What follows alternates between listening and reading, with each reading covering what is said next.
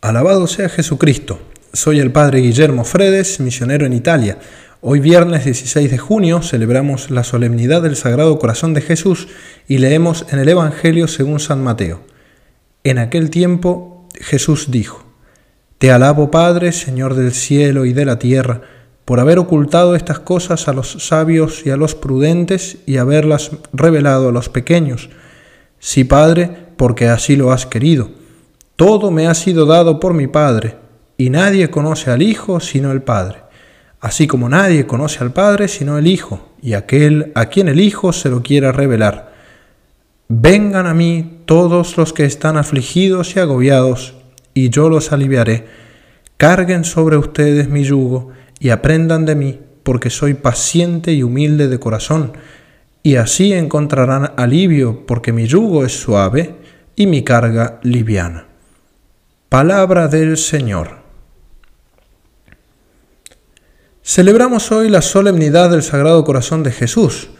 Quisiera remarcar en esta homilía una figura de particular importancia respecto a la devoción del Sagrado Corazón de Jesús, que es el Padre Mateo Crowley, quien propagó la entronización del Sagrado Corazón en los hogares cristianos. Fue en un paso por el santuario de Parelemonial que fue el lugar donde Jesús se apareció a Santa Margarita, donde el Padre Mateo vio su vocación de conquistar todo el mundo para el amor del corazón de Jesús, yendo casa por casa, familia por familia, y entronizándolo en todos los hogares. Esta empresa que Crowley tenía en mente recibió la aprobación y la bendición del Papa reinante en aquel momento, San Pío X. Y algunos años después, el Papa Benedicto XV lo exhortó a perseverar animoso en la tarea iniciada, porque, le dijo el Papa en una carta, tiene entre manos la obra más oportuna para los tiempos actuales. Recordemos, tiempos de guerras, tiempos recios también, como los nuestros. Y sigue el Papa diciendo una cosa, que a pesar de estar a más de 100 años de distancia, es tan actual que causa admiración y permítanme leerlo por la fuerza que tienen las propias palabras del pontífice, que explica por qué esa obra es tan importante para los tiempos que corren. En efecto, dice el Papa, pretenden muchos pervertir en público y en privado la disciplina de costumbres que a la Iglesia debe su origen y perfeccionamiento, a la vez que volver la sociedad humana a la mísera condición de los pagos, borrando paulatinamente en ella hasta el menor vestigio de sabiduría y cristiana honestidad.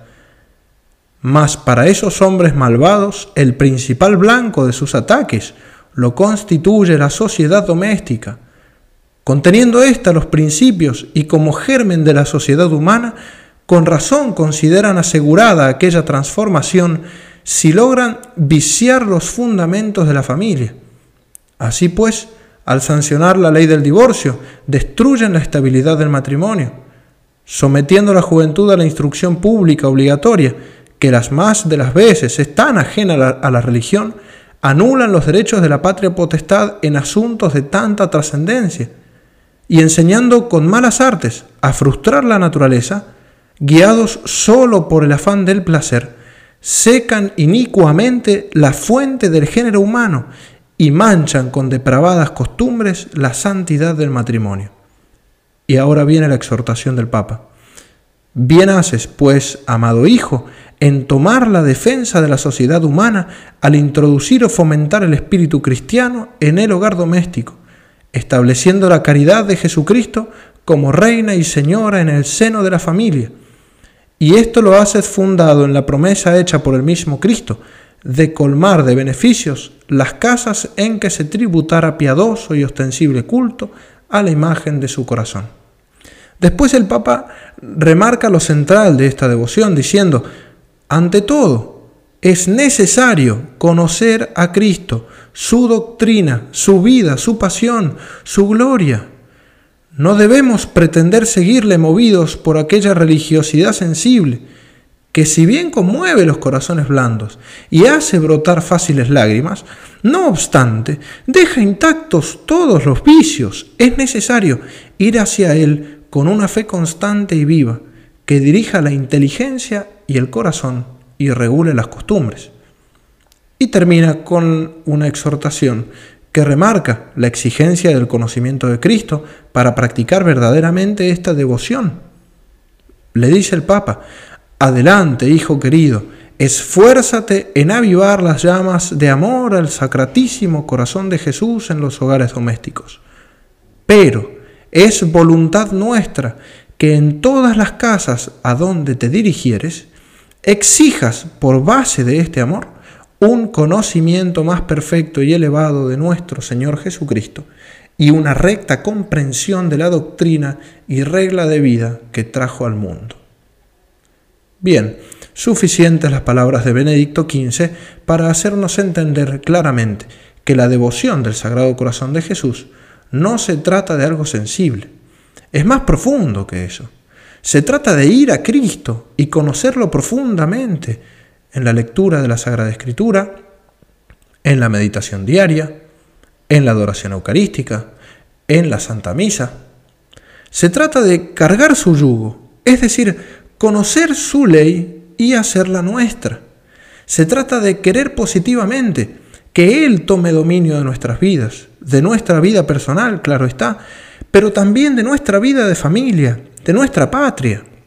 Y es esto lo que mostramos con la entronización.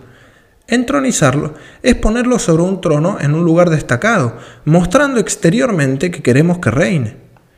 ¿Por qué piensan que muchos quieren quitar las imágenes de Cristo de tantos lugares? Porque Cristo quiere reinar, y quienes no quieren que lo haga, ven tronos por todas partes.